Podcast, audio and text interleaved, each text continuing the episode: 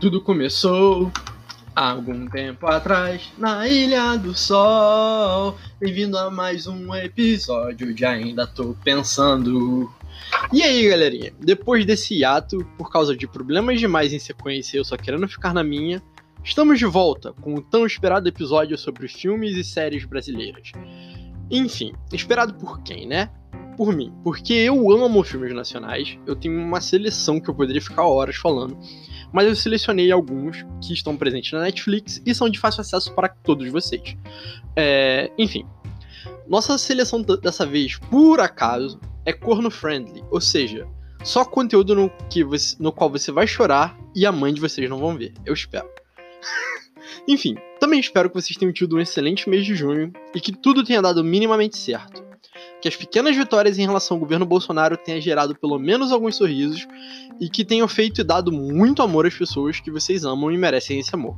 Agora não, agora caso não, cola aqui que eu vou te dar quatro motivos para chorar no dia de hoje, seja esse dia qual for.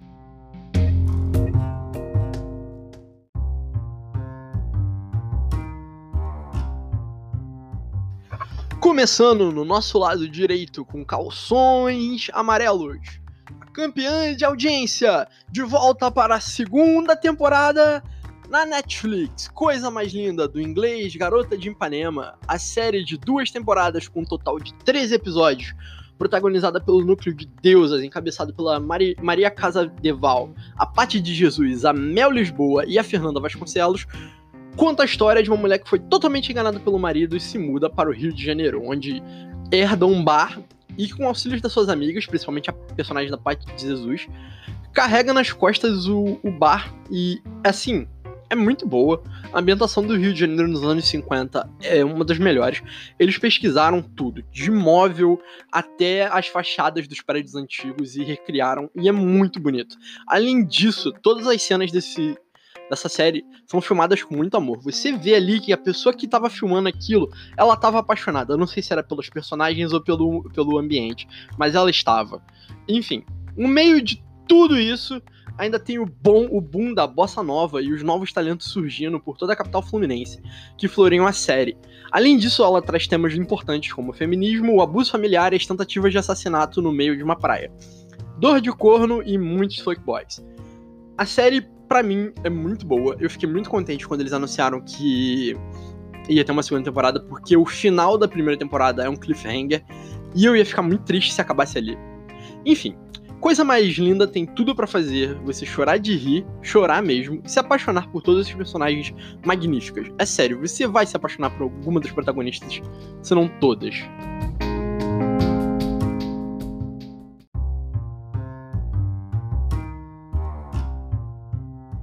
Agora, se você tá aqui procurando uma história mais pesada, sem floreios e com uma trama realmente densa, eu vim indicar o filme Paraíso Perdido. Não confundir com a música Paraíso Proibido da banda Strike.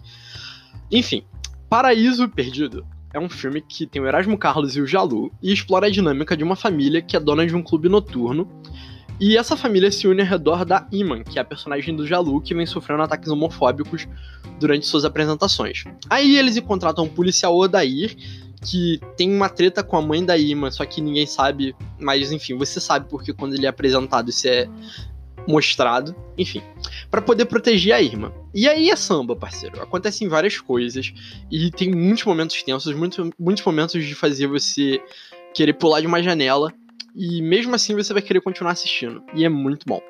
O filme ele passou debaixo pelo, do radar, ele saiu em 2017, mas eu creio que, cara, é uma das melhores coisas que a gente fez nesse sentido nos últimos anos.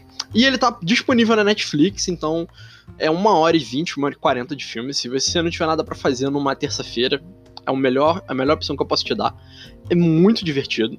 Na verdade, não, mas você vai chorar, e isso é importante. Nesses momentos a gente precisa de válvulas de escape, e esse filme é uma excelente válvula de escape. Além disso, ele tem uma trama muito bonita e um final muito legal. Eu espero que vocês gostem e que vocês assistam.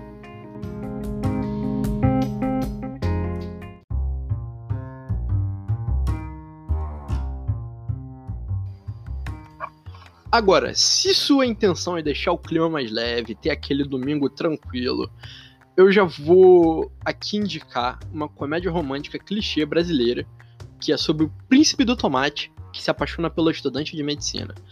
O filme Rico de Amor explora de maneira idêntica aquele filme do Príncipe de Nova York a dinâmica do rico pobre, romances que não deveriam dar certo, mas como é alguém que está escrevendo a narrativa dar certo. É, enfim, o protagonista ele é o príncipe do tomate de Patia de Oferes. No caso, para quem não entende, ele é dono de metade lá das fazendas e o pai dele é muito rico. Aí ele na festa de 18 anos dele, se eu não me engano, 18 anos ou 20, uma coisa assim, ele conhece essa garota do centro do Rio, que é estudante de medicina, ele se apaixona por ela, só que ela não dá bola para ele, porque, sei lá, não tem muita química, sabe? Mas ele se apaixona, ele vai atrás. Aí ele vai pra um programa de estágio da empresa do pai, só que ele troca de lugar com o filho do caseiro. Aí, o filho do caseiro pega a professora do estágio e ele vai atrás da estudante de medicina. E acontece tanta merda que, assim, você tem que assistir para rir um pouco. Enfim, mas o filme tem a Lele, que rouba a cena em quase sempre que ela aparece, e sabe, as cenas dela são muito boas, ela é uma atriz muito boa mesmo. E com uma trilha sonora recheada de Alok, que até o cheiro de energético chega, e uma trama bem água com açúcar, Rico de Amor vem aí para animar sua tarde de domingo. Se você quiser assistir, tudo disponível na Netflix. É, esse filme, incrivelmente, é engraçado. Eu tô aqui fazendo uma zoa com ele, mas ele é engraçado e ele é divertidinho. E é uma, um bom passatempo para uma tarde de domingo.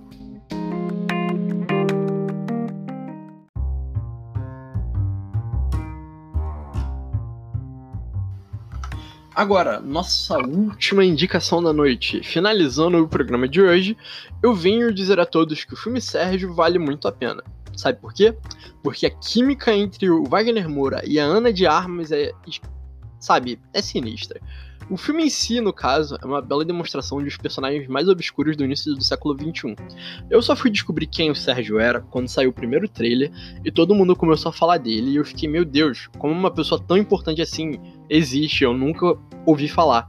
E eu percebi que a maioria das pessoas tinha o mesmo problema. O Sérgio não é um, um personagem muito bem falado na nossa cultura, mas ele é uma, uma pessoa muito importante.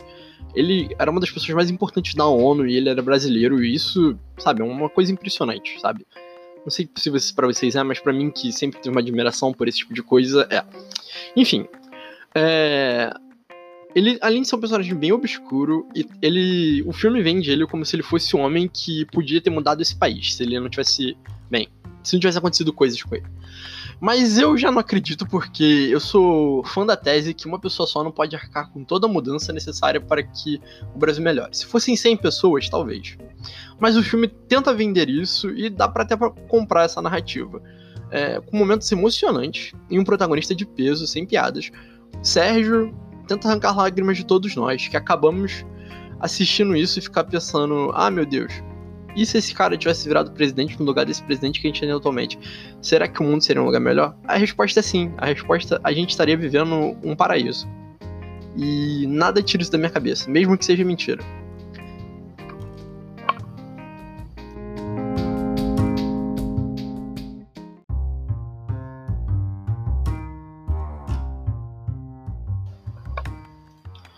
Agora, terminando, nesse momento triste, obrigado por ter escutado o episódio de hoje. As minhas menções honrosas de filmes são Lisbelo Prisioneiro, que não tá em nenhum serviço de streaming, eu procurei, e Saneamento Básico, que é um filme hilário e bem idiota brasileiro, mas é muito engraçado. Enfim, até a próxima, galera. Um beijo na testa, um abraço forte, lavem as mãos, pelo amor de Deus, usem máscara, face shield, o que vocês quiserem. Não vão à praia, pelo amor de Deus e tentem ser pessoas amáveis e, considerad e consideradas com o próximo. Essa frase está toda errada, mas tudo bem. Uh, obrigado por terem ouvido novamente e até uma próxima.